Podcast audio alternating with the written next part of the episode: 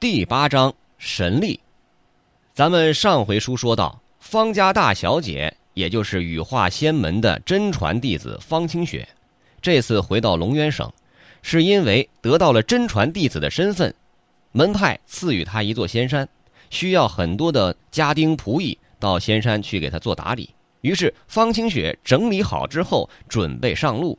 这个时候，就在方府的门前广场上，方清雪。一眼就瞄到了方寒，他问旁边的方清微：“这到底是谁呀？”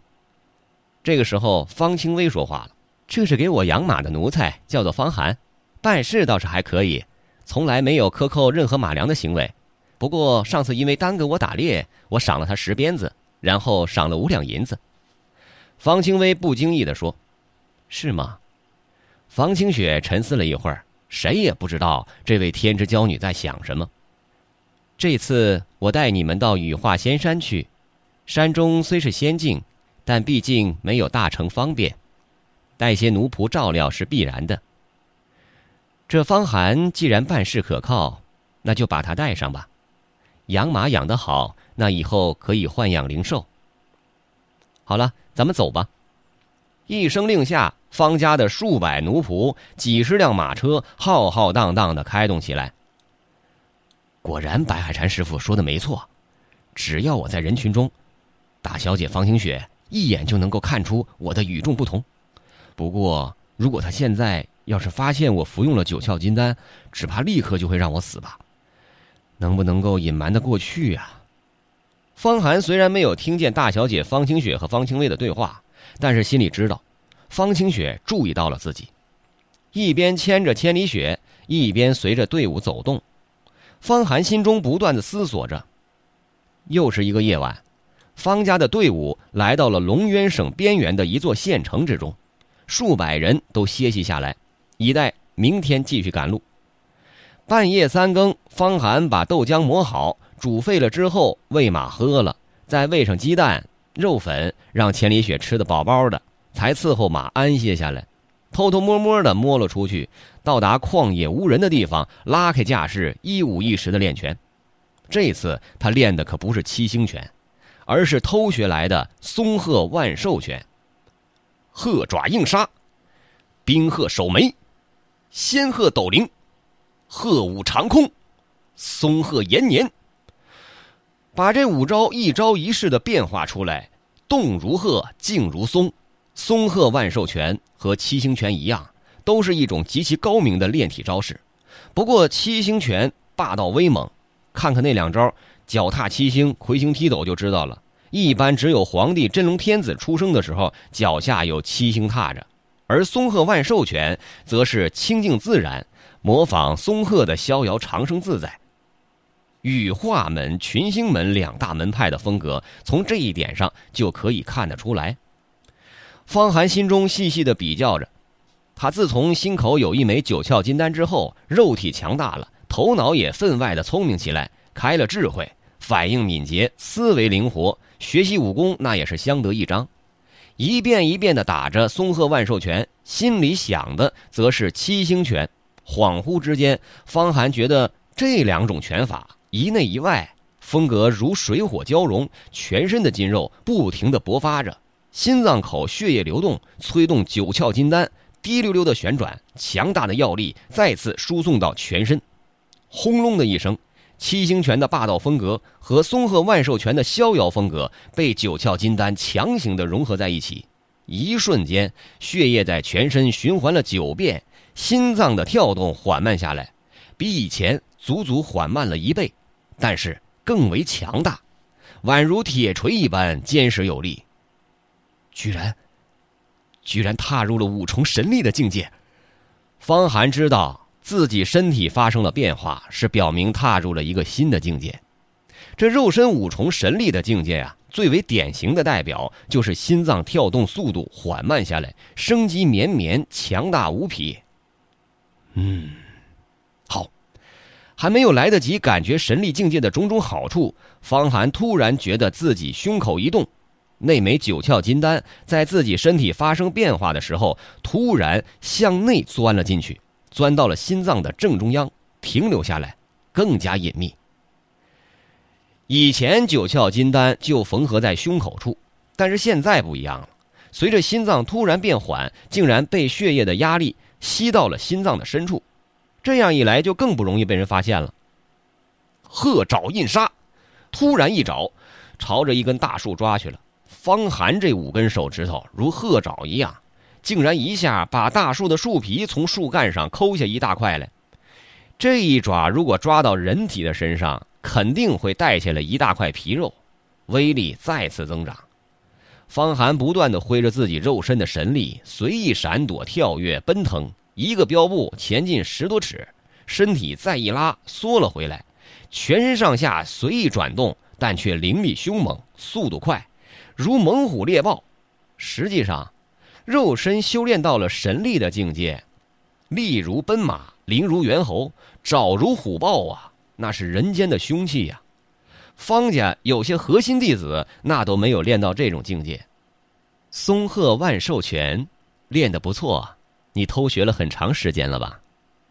就在这时，突然一个声音从方寒的身后传来，果然来了。方寒心中一震，虽然早就预料到这个事情要发生，但是事情发生了，仍旧心中忐忑。转过身来，自己身后不远处的月下正站着一位。白衣的绝世佳人，正是方清雪。啊，大小姐！方寒立刻就显示出了手足无措的模样，好像一个偷东西的贼被抓了个现行一般，想立刻就跑，但是又犹豫着。这个呀，是他心中演练了多少遍的反应，现在一下施展出来，那演技是惟妙惟肖。愣了大约几个呼吸，扑通，方寒双膝一沉，朝方清雪跪了下去。嚎哭起来：“大小姐饶命！大小姐饶命啊！奴才是偶尔偷看到的，实在忍不住就练了起来。大小姐恕罪呀！”这还不错。方清雪看见方寒的反应，眼神微微一动，淡然的说：“你还知道畏罪？这会儿如果你立刻就跑，下场就跟远处的那块石头差不多了。”说话之间，方清雪手指一挑，扑哧，一道紫色晶亮的闪电刀芒闪烁而过，千步之外，一块一人多高的山石，在这个闪电刀芒之下，立刻就被削成了两半。这就是羽化门的紫电阴雷刀吗？白海禅师傅就死在这一神通之下，果然千军万马无可匹敌啊！感觉到了空气中强大的电流，使得自己的毛皮都站立起来。方寒心中也真的是骇然。他头一次看到神通秘境高手的威力。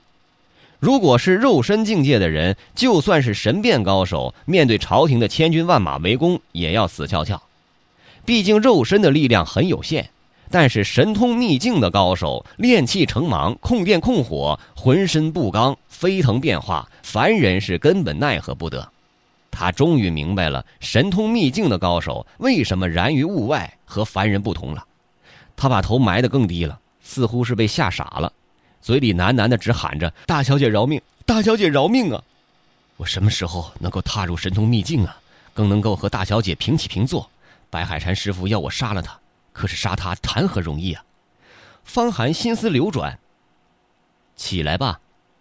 方清雪清淡的语气传达出来，这位绝代佳人、神通高手，似乎永远说话都是一个语调，没有任何情绪的波动。好像是已经把喜怒哀乐都给练没了，有的只是一种追求长生仙道、慢慢求索的坦然、清淡。过了一小关呐！听到这句话，方寒心中一松，却并没有起来，而是继续的跪在地上，忠心耿耿的说：“奴才铸成大错，继续跪着赎罪的好。大小姐，请训话责罚。”这呀，是在表明忠心了。按照道理。你是不可能修炼到肉身神力的境界的，是不是吃过什么灵丹妙药啊？方清雪似乎被方寒的表忠心感染了，语气又缓和了一些。是啊，奴才在五年前到龙源河里洗马，突然之间电闪雷鸣，一条长脚的大蛇从河里翻滚出来，把奴才吓坏了。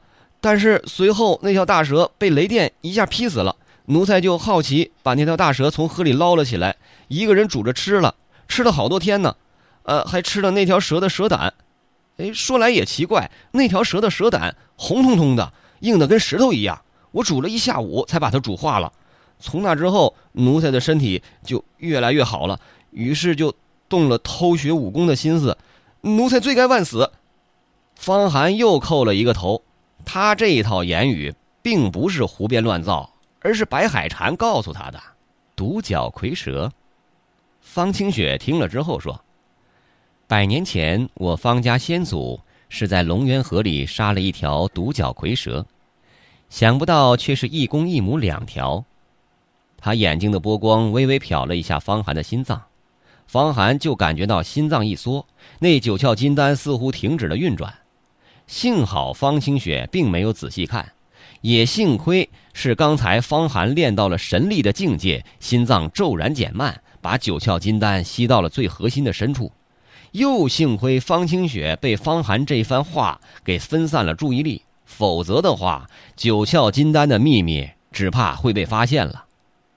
独角蝰蛇的内胆固本培元。乃是一种天生灵药，服食之后力大无穷。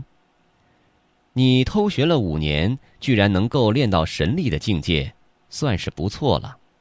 方清雪说：“我们方家很多核心弟子都没你的机缘，看来你也是有运气的人。